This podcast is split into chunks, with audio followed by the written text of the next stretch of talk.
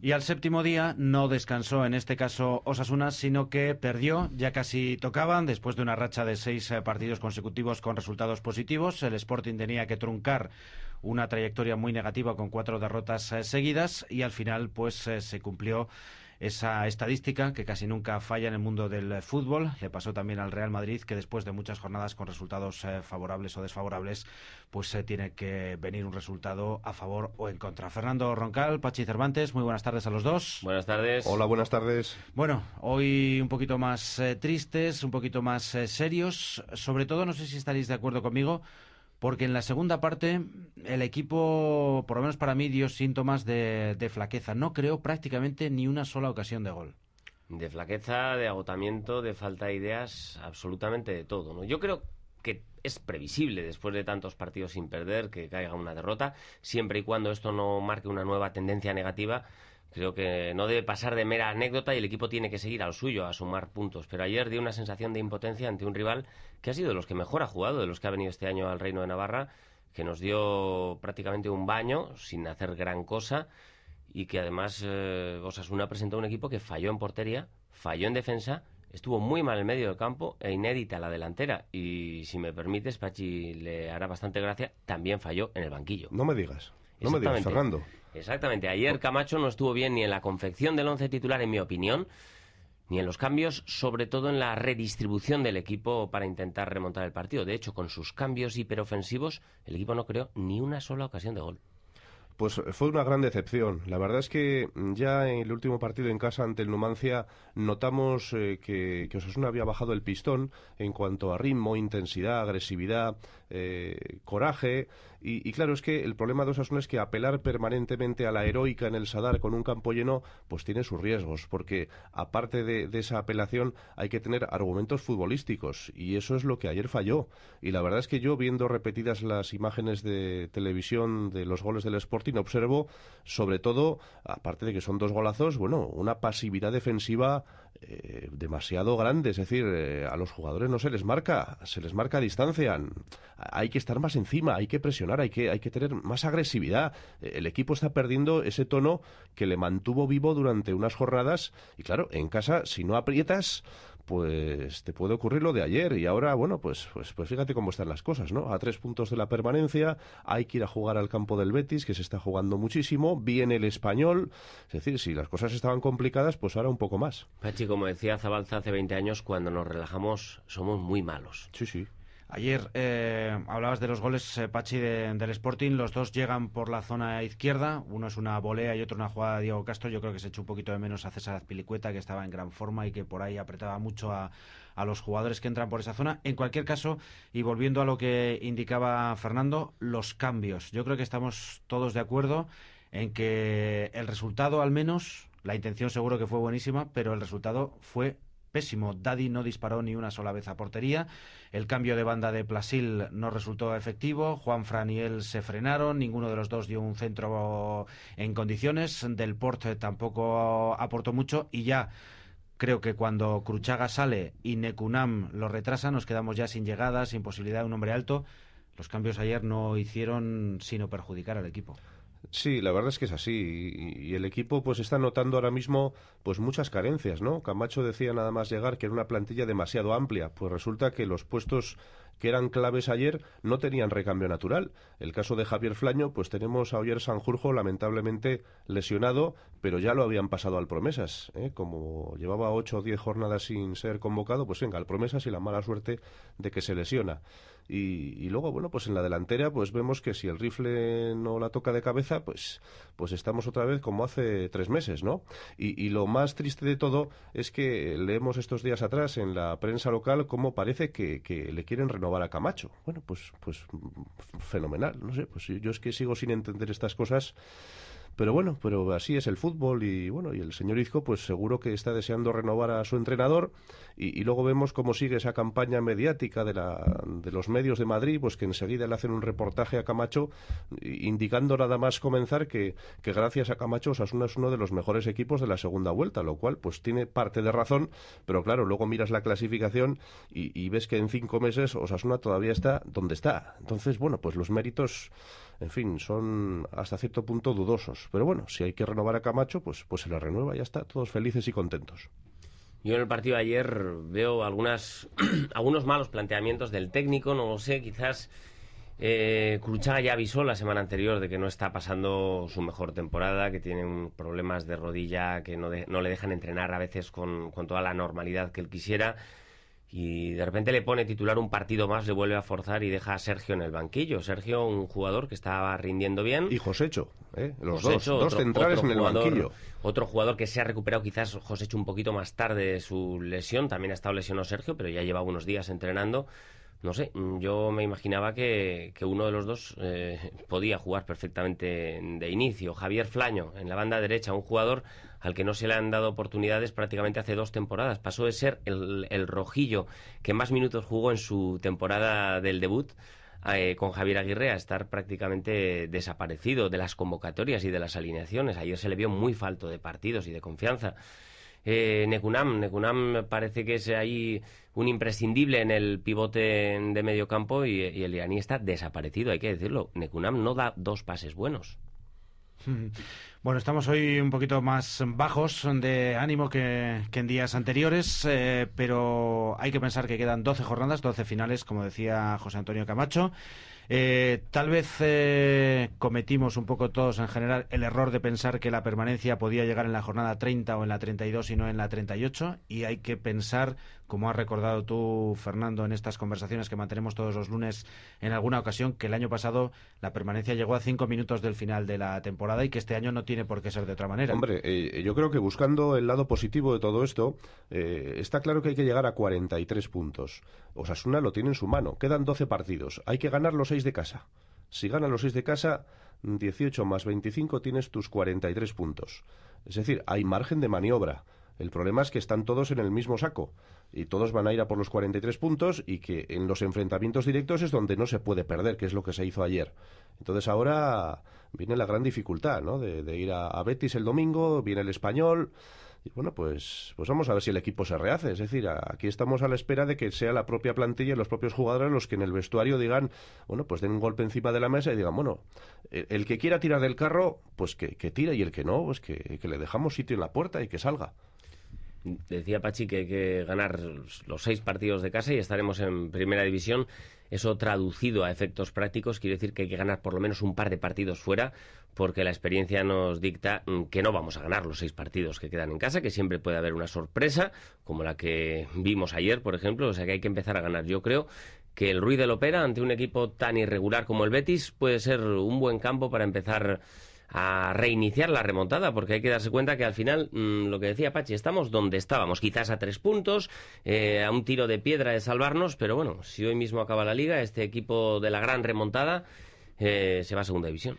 Eh, decía ahora mismo Pachi que llega el momento en que los jugadores tienen que dar un paso al frente. ¿Veis a esta plantilla capacitada con futbolistas? Para liderar eh, en un momento que vuelve a ser difícil después de haber salido de zona de descenso, regresar otra vez, ver ya una pequeña montaña de un partido de distancia con los rivales que te preceden en la tabla.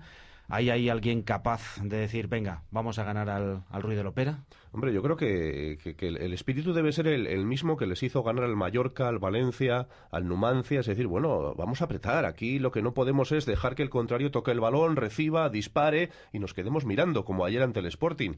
Eh, en, nuestro campo tenemos que ponérselo muy difícil a cualquiera. Y ayer, pues no se lo pusimos difícil al Sporting. Entonces, con, esa, con ese espíritu, con esa combatividad y, con esa sensación de casi nada, pues, pues es que puede venir aquí cualquier rival y se lleva los puntos con tranquilidad. Hombre, no hemos hablado todavía de la ayuda arbitral.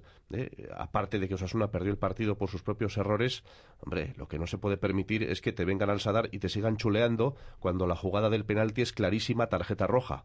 ¿eh? Es clarísima. ¿eh? Y es Medina Cantalejo el árbitro, que este no es un recién llegado. yo no sé cómo, cómo este tipo de árbitros... Es que, es que si pitas falta es roja.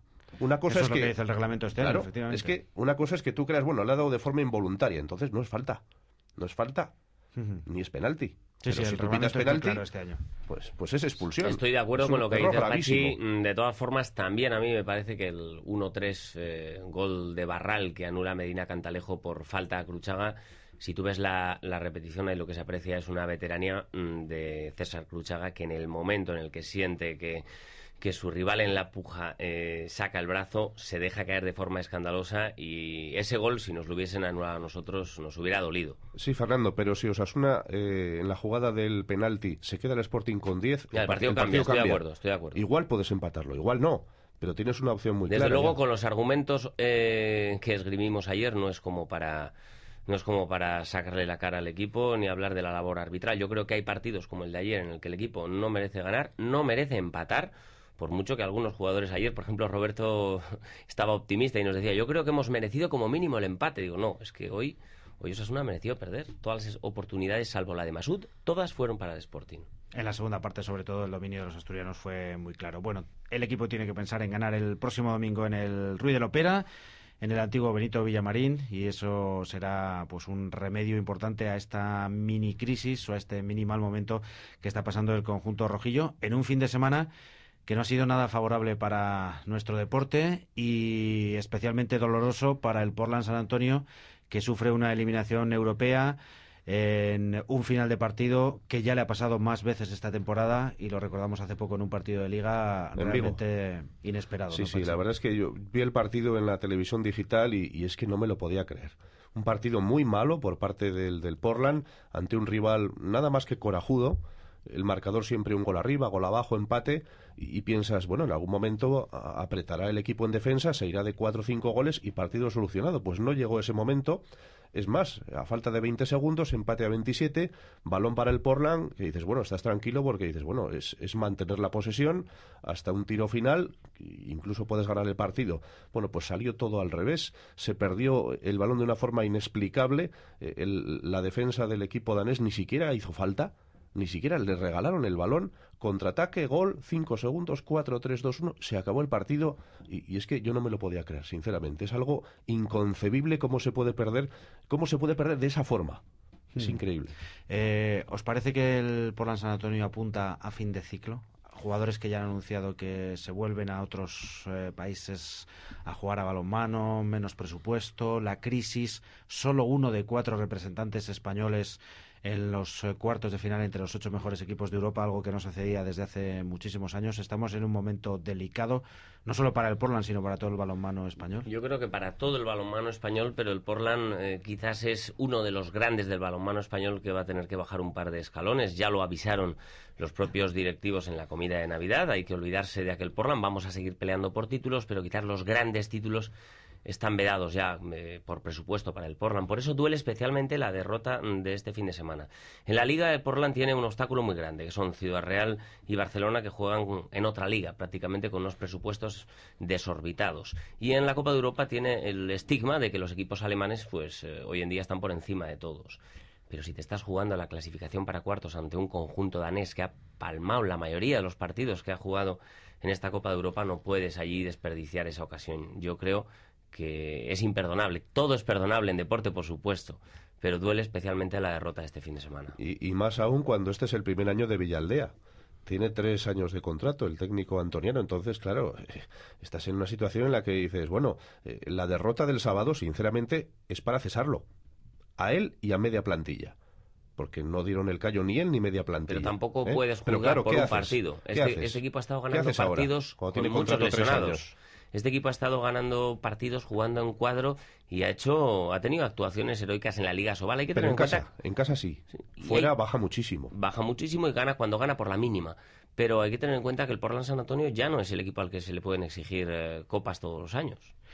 Bueno, pues eh, una reflexión merece sin duda la situación del Portland San Antonio y lo que puede dar eh, de sí el futuro del equipo albiazul. Antes de preguntaros el pronóstico y lo que podemos eh, ver en televisión española y seguir a Pachi Cervantes en su blog de internet, un apunte sobre el campeonato de mano parejas. Juan Martínez de Irujo y Fernando Goñi están ya en la final. La otra pareja va a salir del Verasaluce, perdón, del Bengoechea sexto Beloki contra Olaizola segundo y Mendizábal. ¿Por quién os decantáis como rival de, Irujo y de Goñi tercero? Pues primero lamentar que el partido clave de la última jornada no se juegue en el Labrí, donde ya sabemos que tampoco se va a jugar la final en, muchos años, eternamente. Y, y, pues no sé, la verdad es que yo creo que Verasaluce y Beguino están luchando de una forma espectacular. Eh, quizá ganen los otros, porque siempre nos equivocamos en esto de las apuestas. ¿eh? Pero ayer a mí me llamó la atención, a pesar de la derrota mm, de, de Beloki, el partidazo que hizo el de Burlada. Llegó a las dejadas, devolvió eh, tantos increíbles, unos pelotazos al rebote espectacular Beloki, a pesar de perder. ¿eh? Yo apuesto por Aymar Olaizola para la final contra Juan Martínez de Irujo por la sencilla razón de que es de los pocos pelotaris y no el único que puede ganar partidos sin hacer tantos, y lo ha demostrado este fin de semana. Apenas hizo tantos, simplemente se dedicó a no cometer errores y a forzar errores en el contrario. Es un pelotari que gana partidos incluso cuando no juega brillante. Tal vez tendría que pasarse por el vestuario del Portland y de Osasuna y dar unas lecciones de cómo se consigue hacer eso.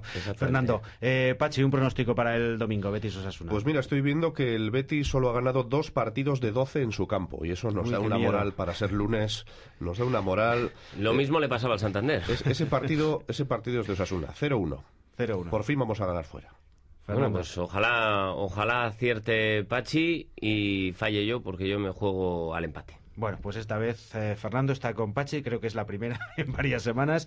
Eh, Pachi, ¿dónde te podemos eh, leer estos días? Pues eh, en eh, www, eh, 3W, eh, osasunista.net. Ahí damos las soluciones de la crisis rojilla. Y dentro de 30 minutos aproximadamente, el informativo de Telenavarra, un buen bloque hoy lunes, como siempre, dedicado al deporte. ¿Con qué contenidos, Fernando? Pues hablaremos, nosotros no vamos a hablar de echar a ningún entrenador todavía, ni de Portland ni de Osasuna, pero Camacho hablaremos... renovación, Camacho renovación, Fernando. Estás en Vea, ello. hablaremos de fútbol, de balonmano y de pelota eh, y ya a partir de mañana tocaremos otros deportes. Hoy hay mucho tomate con los tres grandes. Bueno, pues eh, gracias a los dos y hasta el próximo lunes. Hasta Hasta luego. luego.